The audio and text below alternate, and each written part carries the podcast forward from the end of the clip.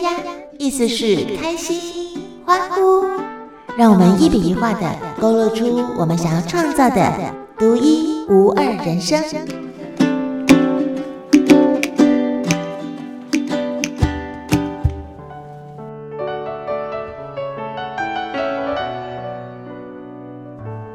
这句口诀到底在说什么？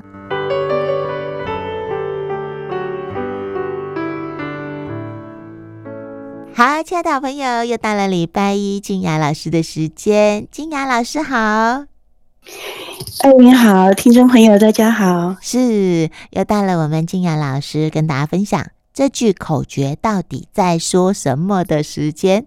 这个礼拜，静雅老师为大家准备的口诀是什么呢？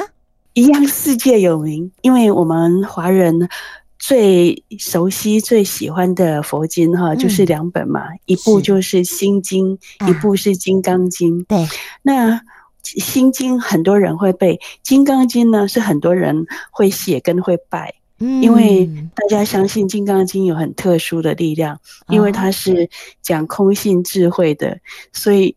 一般很多家庭还会把它当成安宅用，就是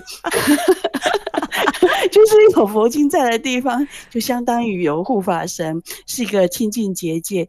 这个说法还真的是《金刚经》佛经里面佛陀自己说的，嗯，就说只要有《金刚经》在的地方，你就要视同有佛在啊，然后一切啊善神哈。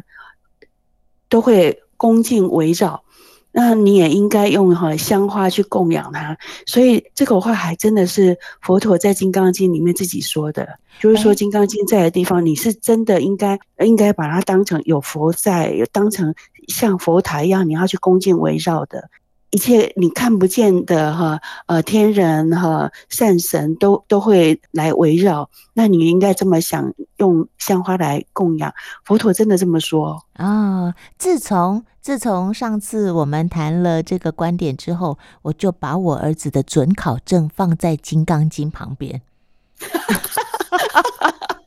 好可爱，其实是这样子的。在你说之前呢，我也不知道为什么就把放在抽屉里面的《金刚经》摆在我的呃菩萨旁边。那刚好孩子又要考试了，我就把准考证一直都放在菩萨旁边，放在《金刚经》旁边。那你又说了，《金刚经》有镇宅，然后有呃护法神，我就再也没有拿走开了，就一直放在那，一直到考试。但是说真的，如果我们把它当成一种哈积极的心理暗暗示，或者是哈呃积极的心理建设也好啦，就是感觉好像冥冥中有一个呃正能量在挺你，有护法神在挺你，那这样很好啊，你会更有安全感，更有信心，没有什么不好的。但如果是我，大概真的会找一朵香花来供。哦。啊，就是真的找杯水或者找找个香花来来呃放在前面哈来供养，因为香花是佛陀直接在《金刚经》里面这么说的啊，一朵就可以了，都可以的。其实心意对不对？哎，心意比较重要哦。OK OK，香花或是一杯水都可以吗？对，甚至有香味的水果也都很好啊。哦，OK OK OK。大家不要觉得不好意思说啊，那个水果供完，我等一下吃掉，这样好会不会没有诚意，不太诚恳？或者是那个水果不太不太熟，所以我在呃经典前面放两三天，等它熟了再拿来吃，没关系啦。我觉得这是一个心意啦。嗯，水果也是有香味的，供养水果在藏传来讲会有一个很好的缘起象征的意义啊，因为因表示说。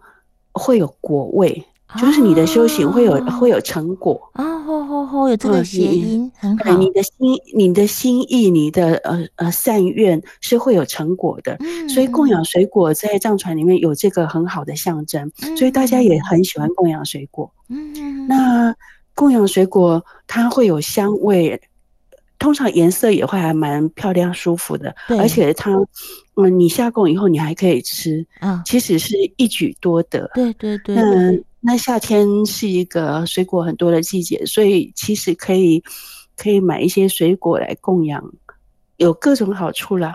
它发出的香味，它的颜色，它象征的意义，还有最后你可以把它吃掉嘛？啊，对对对对，哎，那前两天呢、啊，说也很巧，就在你跟大家分享了《金刚经》之后啊，我我有一个好朋友，他突然之间跟我说，他好奇妙，这段时间常常都看到《金刚经》这三个字，那是不是代表他有这个缘分？这菩萨希望他读读这部经。是啊，是啊，如果没有没有缘分，没有姻缘，你大概连看都看不到，你故意找也找不到，然后你也连这个念头想法都不会有啊哈，会看到会接触到，心里有这样的想法，就是就是有缘呐。哦，所以不要怀疑，对，只是说这个有缘是不是？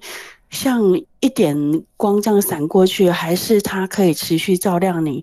接着就是我们自己要做决定，就是说有有一些善缘哈，呃，像星火一样闪过。但是如果说我们真的以这个好像一点点巧合的因缘当成一个缘起，然后我们就真的找一本经来读，或者是即使只是读它其中的几句，像我们今天要说的四句偈，然后好好的揣摩内化，再让它对我们的心产生意义，跟我们的生活能够做结合，跟工作能够做结合，那这样的话，那个有缘就会。有深刻的意义，就不只是好像一个缘起，然后闪过去而已，像萤火虫那样闪过去。萤火虫没办法照路，它能照路，一定是跟我们的心产生意义的时候。嗯嗯嗯嗯，真的好哟。那今天我们要说的四句口诀，这四句世界五名是哪四句的？对，如果说读呃《金刚经》的。啊，法友朋友应该都听过《金刚经》四句偈，偈是偈言的偈。那四句偈的意思是，通常会以整齐的句子写出来的，像诗一样的四句的的口诀。嗯，那我要说的这四句，多数人应该都听过，但是听过不一定懂意思，或者是有一些一知半解，就是好像大约知道。但不那么确定，我们来听听看。好，这四句话在现在流传的鸠摩罗什大师翻译的《金刚经》里头是这么说的：一切有为法，如梦幻泡影，如露亦如电，应作如是观。嗯，这是在整部《金刚经》。第三十二分，第三十二分的意思就是就是最后最后一个章节了。嗯，在最后的时候，佛陀有一点总结整部《金刚经》的教导开始，最后再用这四四句偈，就是四句的口诀，告诉大家说：哎，整部《金刚经》总结来讲，你可以这样子来看待，就是一切有为法，如梦幻泡影。如露亦如电，应作如是观。其实很好背啦，对，对，也对它流传度很广，是因为鸠摩罗什他文笔很好，嗯、所以他写的《金刚经》大家很爱读，因为读起来很流畅，有一种文学的美感。那好文笔写的经典就很容易受到大家的喜爱，好传颂，好好背。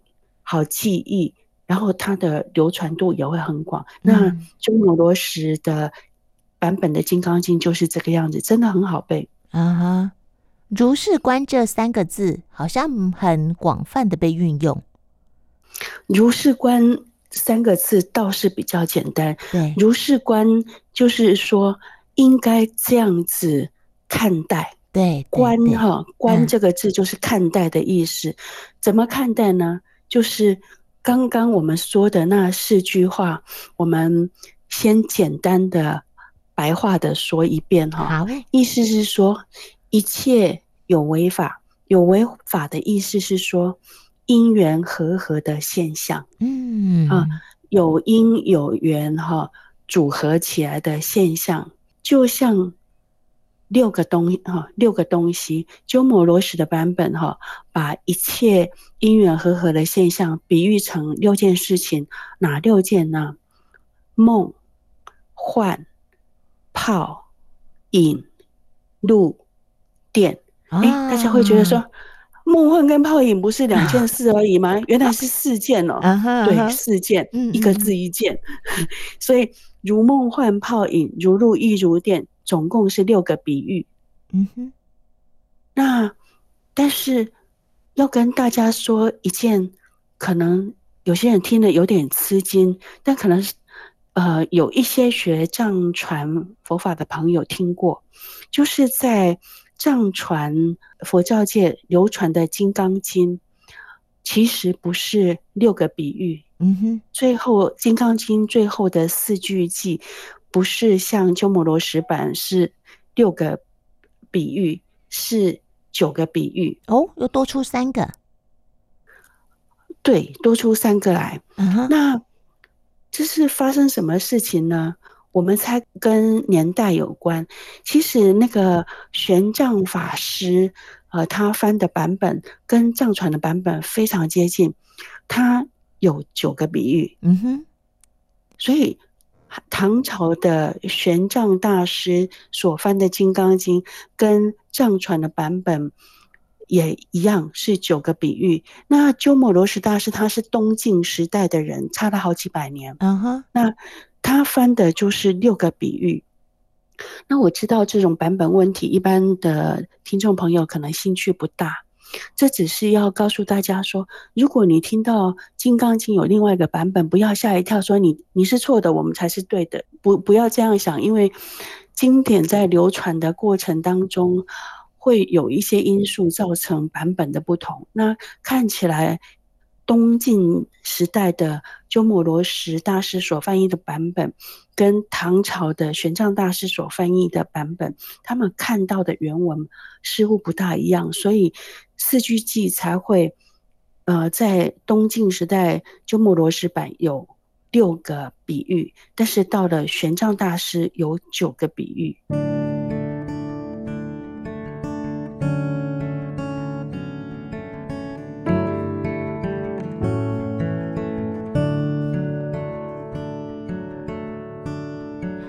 玄奘大师的九个比喻的版本，金雅老师这边要跟大家说说看吗？大家熟悉度没那么高，可能会听完就忘掉，嗯、但大家听听看。对对对，我们也大概知道一下。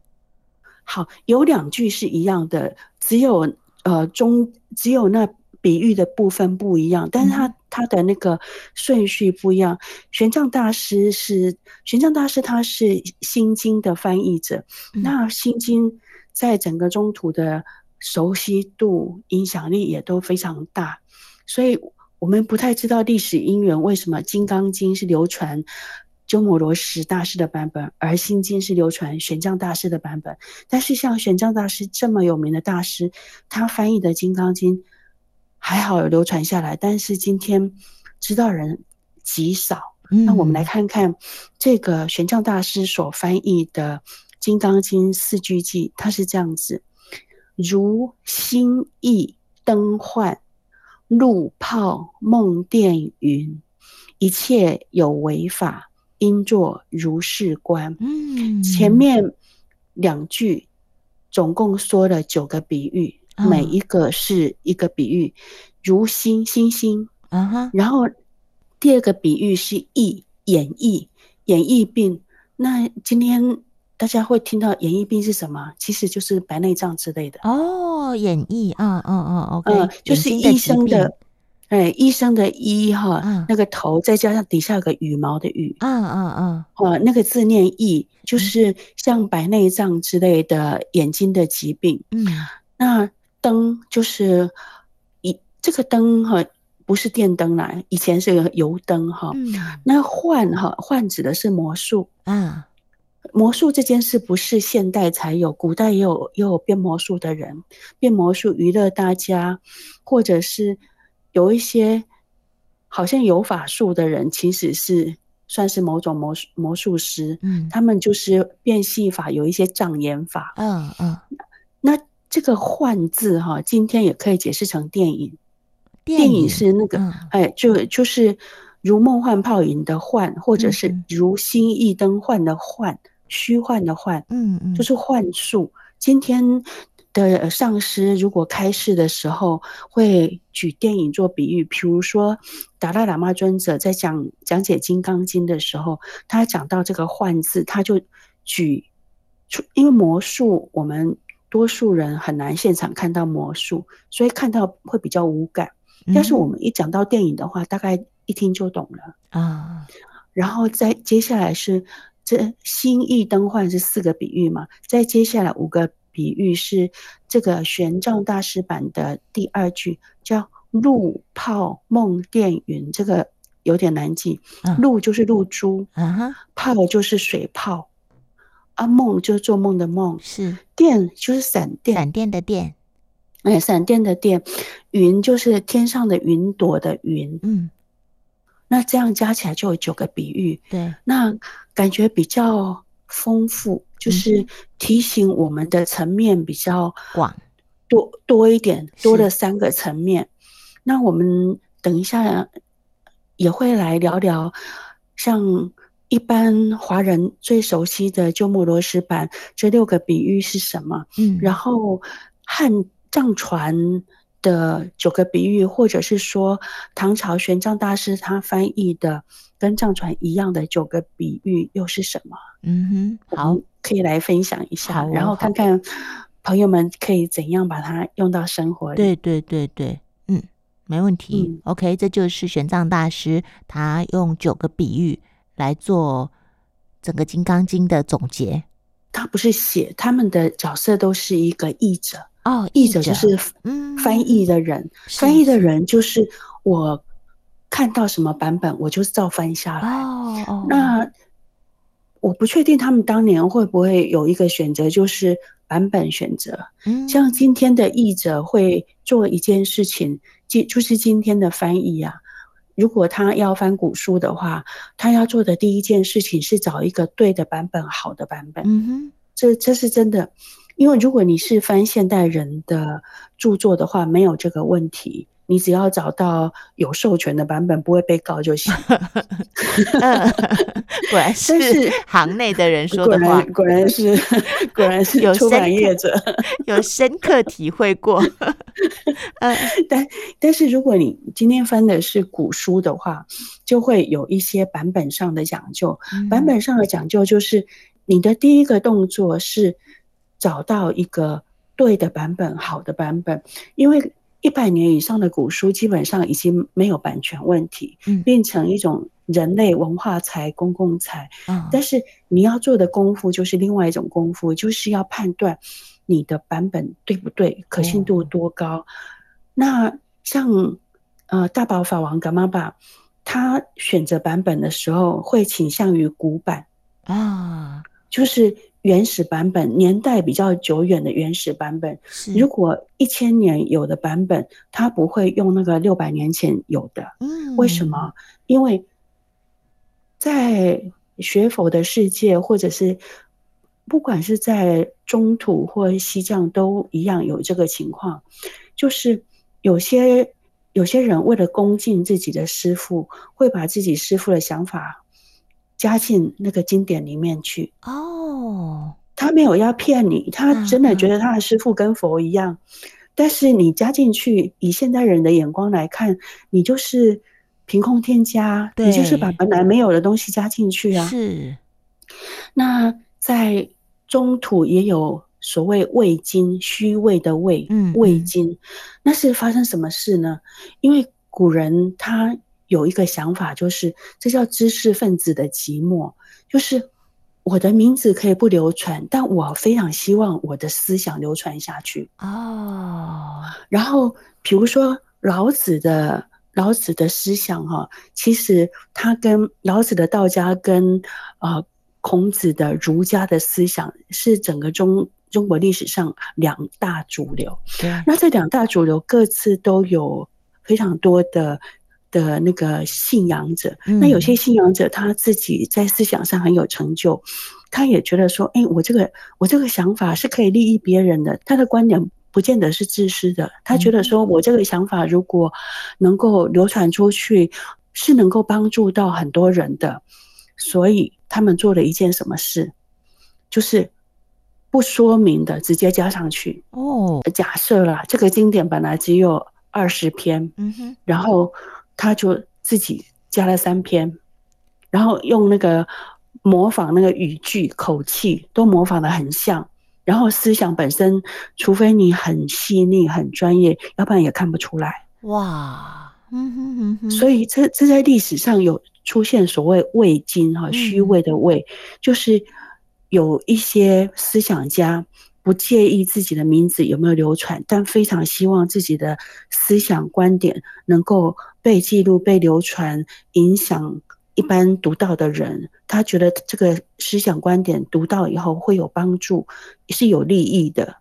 那但是他就会造成一个观点叫“伪经”，虚伪的“伪”，就是说本来就不是老子说的，你把它加上去，那就变成伪经的问题，不是那个炒菜那个味精了，是虚伪的经典的伪经哈。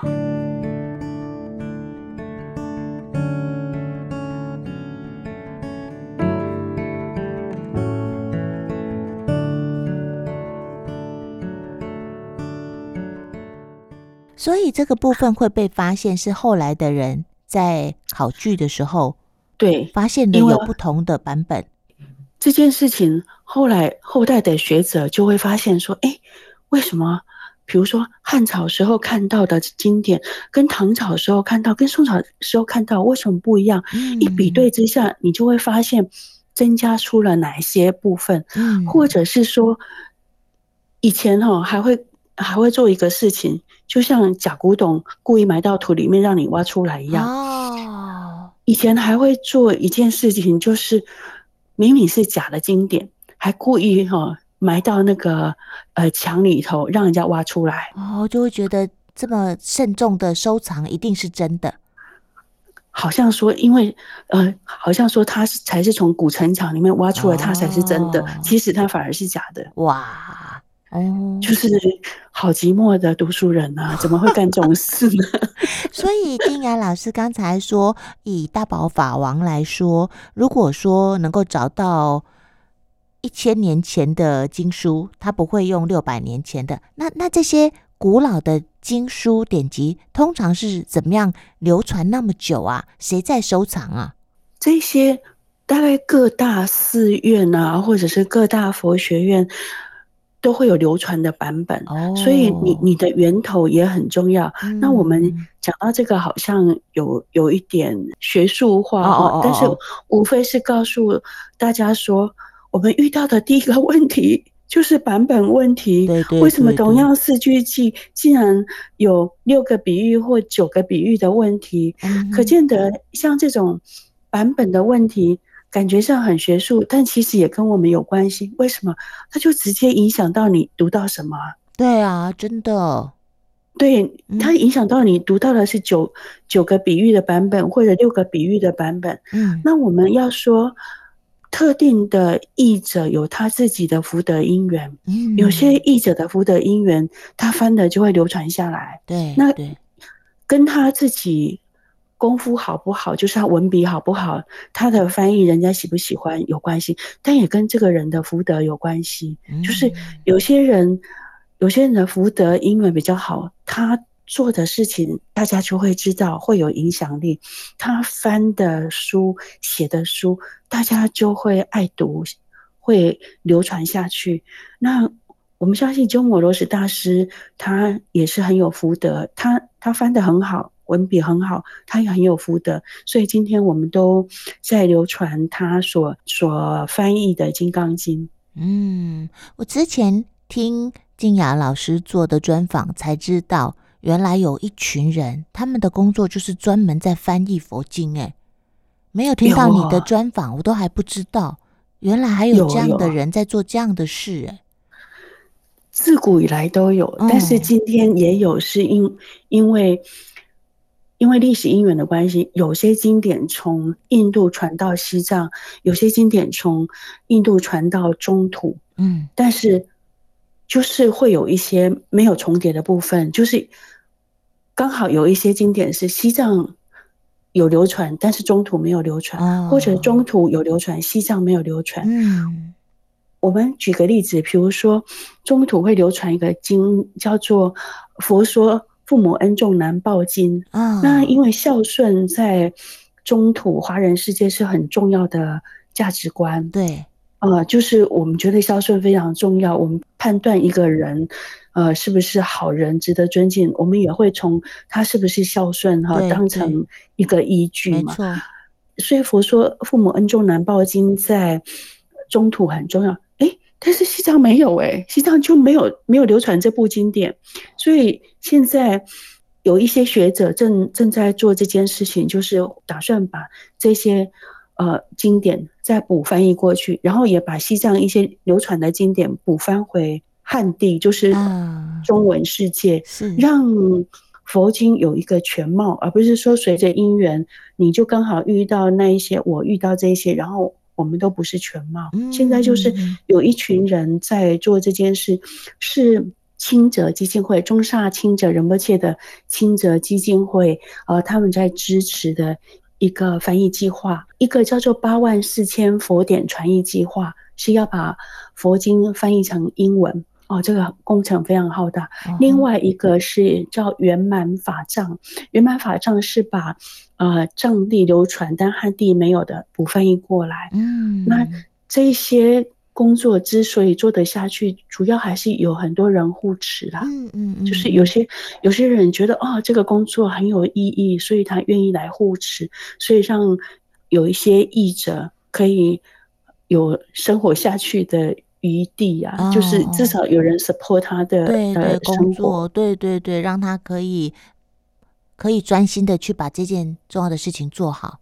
对，很抱歉，我今天忽然讲到翻译。大家会不会觉得有点严肃呢？不会啊，我觉得很好啊。我觉得就是透过静雅老师，我们会把自己平常可能不是那么清楚的概念都给补全了。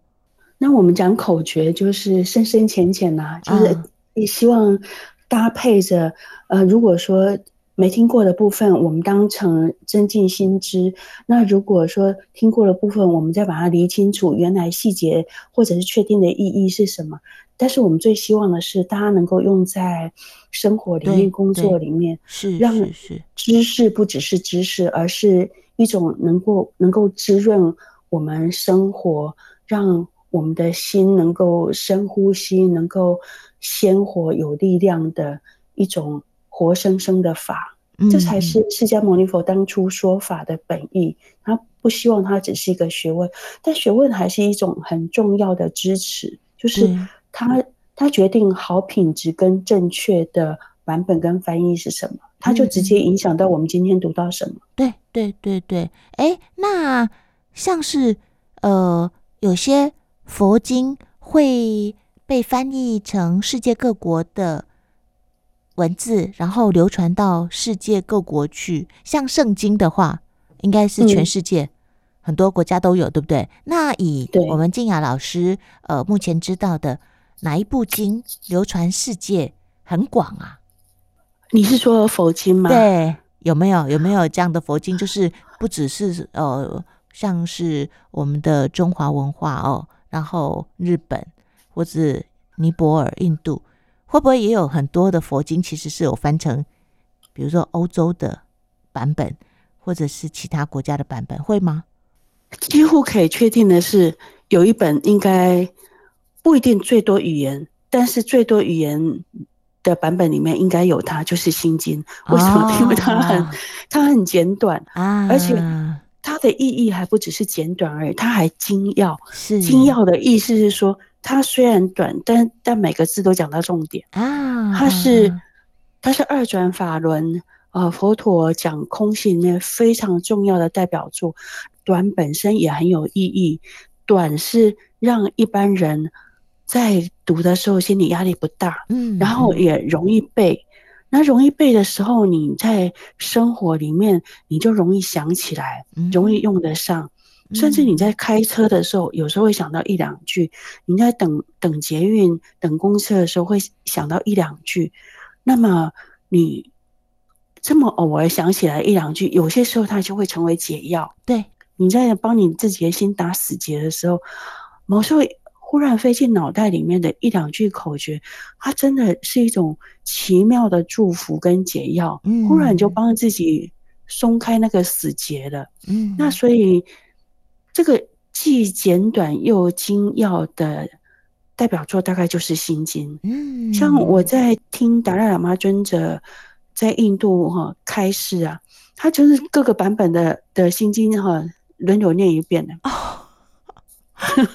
就是达赖喇嘛尊者可以用各个版本的哦，没有是维诺斯念啊，只是说，只是说他在说法之前啊，他在还没说之前，就会让维诺斯哈把各个版本的各自念一遍，哦、可见的心经有这么重要。那我们今天讲《金刚经》四句偈。将来，呃，我们再来讲讲《心经》当中著名的口诀。嗯，但是光是《金刚经》的这个四句偈，才一开始了，我们就绕一个大圈圈。对，因为我们大概就是先见灵再见树了，是，是是，先有个大的关照面，然后再看看细节是什么，然后再看看这里面的道理，我们怎么用上。嗯。嗯，喜欢我们节目的朋友，不要忘了订阅伊比丫丫，我们下次见。